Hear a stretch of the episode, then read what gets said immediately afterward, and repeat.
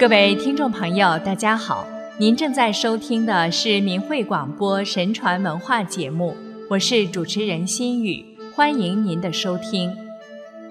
在中国悠久的传统文化中，敬天保民是人们一直传承的美德。古之圣贤君子，无不敬天体道而爱护人民，人民爱物。为行善向善，最能够得到上天的肯定与保护。因天道无亲，常与善人。古籍中这样的记载比比皆是。这期节目里，我们再来接着讲这方面的故事。三，恭敬得意，亵渎遭殃。古人敬奉天地。前导神明和平反冤狱，而使水旱等灾害得以消除的事迹颇多，如唐朝的颜真卿正直清廉，为民解困。他任监察御史时，有一次到陇右去巡查，发现五原有冤狱，并牵连了许多人。虽然当事人和他们的亲属一再向官府申冤。可办案的官员一直不认真查访审理，结果案子拖了很久不能平反。自从五原出了这桩冤案以后，天就一直大旱，水井干涸了，小溪断流了，田里的庄稼枯萎了。颜真卿立即重审此案，经过一番明察暗访，终于使案情真相大白，解救了蒙冤受屈的人。就在颜真卿为冤案平反那天，数月不下雨的五原普降甘霖，下了一场透雨，枯黄的庄稼没几天就变得一片青绿了。五原的百姓感其恩德，把这场及时雨称为玉石雨。南宋刘克庄出任广东提举时，到南海广利王庙拜谒。其著文说：“教服于神，为越之难，去天悠远，民生今日凋敝可哀。某当推君之仁泽，而置之于民。神当为民请命于地，使风调雨顺，灾害不作。济世助心，复治助神，向神明表达要为一方百姓尽职尽责。”祈求上天的保佑。刘克庄任满后，又调至福建任职。离任前，他写了词祝庙：“某来无异迹，去无遗爱。然三年之内，雨空送少，吾民不食水旱，神之赐也。今时至满，一旦别神而去，敢不告乎？”表达了对神的敬意。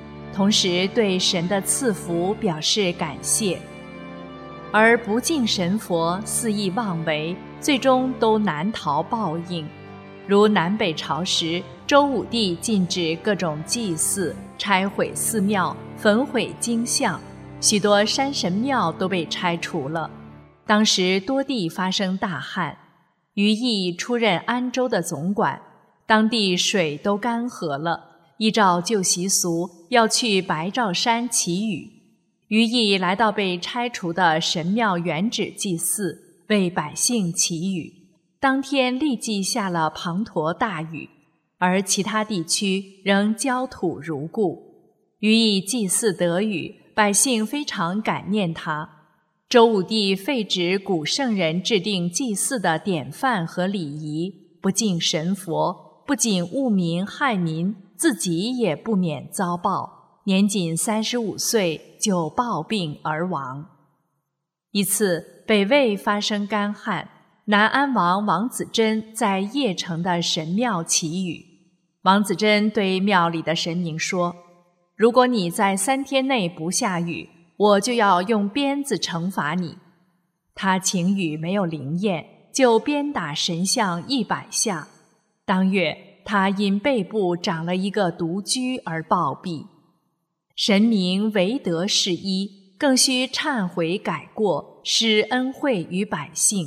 王子贞不但不自我反省和修正，更以祈祷来亲临和毁谤神明，这样肆无忌惮，结果很快自食其恶果。人如果做了违背天理的事，天将降灾异警告。若能及时纠正错误，弥补过失，那么天谴就会自行消退。为官一任，造福一方，以至诚祈祷、为民请命的精神，怎能不感动上天？上天也会降下吉祥福祉。这是因为这位地方官员有一颗爱民之心，怎么可以说天人没有感应呢？四。勿以权势而辱善良。历史上的那些倚仗权势干坏事的人，以为用强权压制、迫害忠良和无辜的人民，就能保其权势。岂知头上有青天，天理循环报不差。如北宋的蔡京，曾权倾一时，在宋徽宗时被称为六贼之首。他以阿谀奉迎入相，把持朝政的二十三年是北宋最黑暗的时期。他大兴公益，耗费巨万，掠夺民财，在朝中卖官鬻爵，贿赂公行，悬秤升官，以致风俗颓败，赃官污吏满天下，民不聊生。他结党营私，凡投其门下者升官发财。一些投机之徒、无耻之辈，阿附权势，争趋其门下；凡不与其同流合污者，构陷其罪名，或贬或杀。太庙斋郎方枕上书：蔡京睥睨社稷，内怀不道，朝中忠臣义士受蔡京陷害，投之荒域者不可胜数，可谓无一天不发生，令人发指。应即加罢黜，安国定民。方枕当即遭到流放。殿中侍御史陈师熙进谏，蔡京等皆国之身患，为陛下忧，为宗庙忧，为贤人君子忧。若出之于外，社稷之福也。陈师熙当即被贬。蔡京罢讲义司，此后可以独断专行。无需讲义，罗织罪名诬陷元佑大臣，怂恿宋徽宗诏令焚毁北宋朝廷专门陈列功臣绘像的景陵宫内司马光、文彦博、范纯仁等绘像，进行苏洵、苏轼、苏辙及范祖禹、黄庭坚等文集。云州推官崔琰上书颂扬司马光等人，揭露迫害。指出蔡京瞒遮主听，排斥正人，威严者坐以刺激，执剑者现以指斥，以度天下之言，掩滔天之罪。蔡京将崔琰列入邪等，并免官。御史公怪书谈蔡京及其党羽方天若，方天若凶邪，而蔡京收至门下，赖其清显，以为负心。立起暗狱，多斥善事，天下冤之。愿考证其实，以正奸臣之罪。朝廷将公怪去职。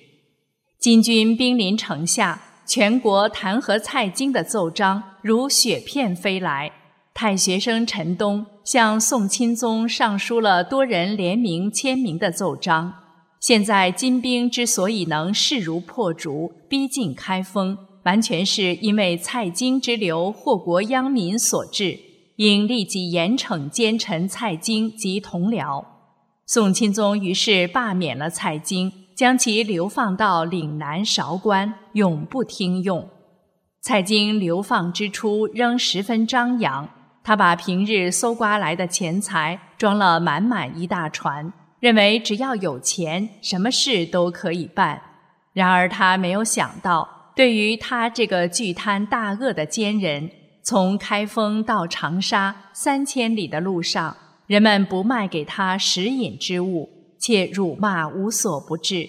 到了长沙，无处安歇，只能住到城南的一座破庙里，病困交加，饥寒交迫，落得了个遂穷饿而死。清人吴楚才痛斥其“天怒于上而不悟，民怨于下而不知”。再如清朝嘉庆年间，某甲在一个巡抚衙门当班头，平日仗权势欺压百姓，写恶状诬陷良善，敲诈勒索，罪孽之多不堪枚举。周围有人规劝他要相信因果，要行善，他一概不听不信。他的两个儿子见父亲尽做不善之事，也常规劝，贾某不但不听。后来还把他们赶了出去。癸酉年春某天，贾某家遭到火灾，贾某夫妇及一个女儿，还有几个佣人，均死于火灾。在此以前，他家有一老年女佣，信佛好善，对贾某的恶行进行规劝，却遭其呵斥。一天夜里，他在大厅里打扫。看见一个赤面红袍的人向庙里塑的火神，他大惊。第二天前去告诉贾某说，应该小心火灾。贾某怒斥他是妖妄之说，把他赶了出去，另雇了一个女佣。到家干活才三天，也被那场大火烧死了。他家每天夜里内外各门都要上锁。火发以后，家人让他把门打开，好扑救。他担心外人趁火灾之乱进来抢劫财物，坚决不允许。等到救火人员赶到，才把门撞开。进去时，仆妇妻女都已被烧死，只有贾某还活着。人们把他架了出来。贾某忽然想起有一重要案卷还放在里面的一座楼上，如果烧毁了。他要被判流放充军的，当时那座楼还安然无恙，他就又进去取。刚上了楼梯，一阵风把火焰卷向室内，烧着了梯子。他嚎呼求救，已来不及了。没一会儿，楼就被烧塌，他被埋在火堆中烧死。这场大火只烧了他们一家，左右隔壁邻居均未受到波及。他的两个儿子因为居住在外，也未遭难。对于信佛好善的那位老年女佣，更令他先于事发而见行，得以身超世外。行恶天降灾殃，作恶者难逃，无辜者避免，报应丝毫不差，全在于个人自己取舍。上天何须用心呢？善良是不能侮辱的，都要存不能侮辱的心。道德高尚之人劝化世人向善，他们之所以出类拔萃、超群出众，是因为他们是天地正气之所终。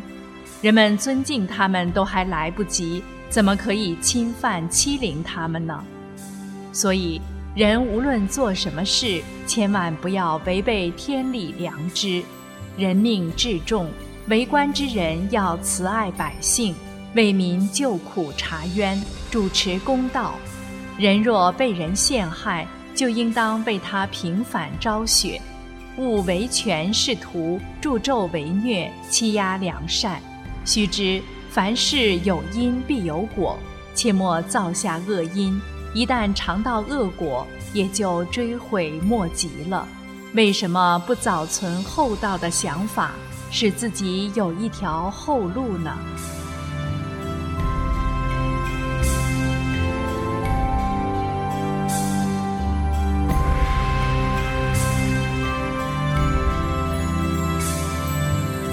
听众朋友，今天的节目时间又要结束了，心语感谢您的收听，我们下次时间再会。